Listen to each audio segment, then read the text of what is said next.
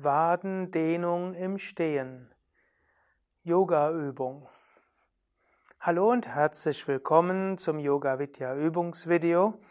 Anu, Sukadev und Durgadas hinter der Kamera begrüßen dich zur Wadendehnung im Stehen.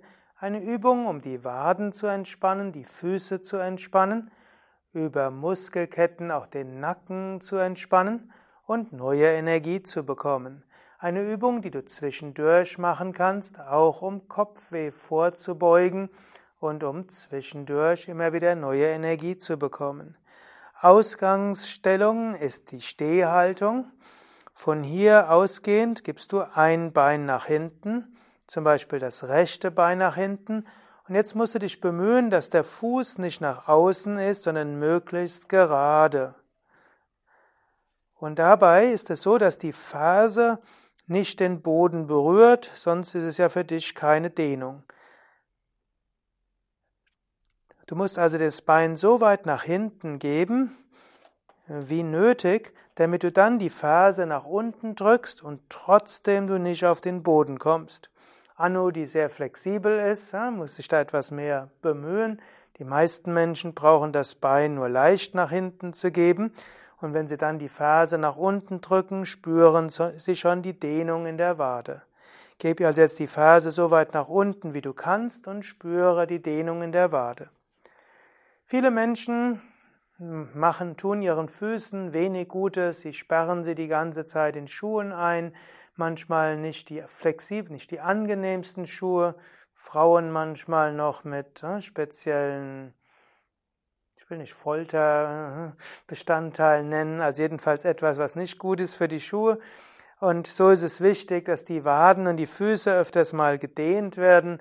Und so macht es auch nichts, wenn du Schuhe trägst, die manche als schick empfinden. Es ist dann wichtig, dass du öfters mal die Waden dehnst. Manchmal haben auch Menschen Krämpfe in den Waden und das Einfachste ist, die Wadendehnung zu machen. Auch wenn du joggst zum Beispiel, dann wirst du sicher von einem Trainer gehört haben, dass du Wadendehnung machen solltest. Im Yoga heißt das durchaus, dass du mindestens 10, 20, besser 30 Sekunden die Stellung halten solltest. Anu wird jetzt gerade noch die Stelle, die Position wechseln, also den Fuß wieder nach vorne, das andere Bein nach hinten. Dabei wichtig zu verstehen, dass der dass du versuchst, den Fuß nicht zur Seite zu geben, sondern relativ gerade. Übrigens, für manche ist auch gut, das vordere Bein etwas zu beugen, dann fällt es leichter, das hintere Bein stärker zu dehnen, allerdings wird es dann auch eine Kraftübung für den vorderen Oberschenkel. Es gibt auch schöne Muskelketten. Man sagt zum Beispiel, dass Wadenmuskeln mit den Nackenmuskeln in Verbindung stehen. Und ich kenne viele Menschen, die Nackenbeschwerden hatten und diese lösen konnten, nachdem sie begonnen haben, zwei, dreimal am Tag die Wadendehnung zu machen. Manchmal liegt die Verspannung am Nacken an den Verspannungen in der Wade. Waden sind sehr starke Muskeln und sie können einen großen Grad an Verspannung aushalten, ohne dass du es mitkriegst. Aber sie geben dann diese Verspannung weiter und die Nackenmuskeln sind etwas sensibler und sie können dann schneller protestieren. Und wenn du die Wade dehnst, können auch die Nackenmuskeln sich entspannen.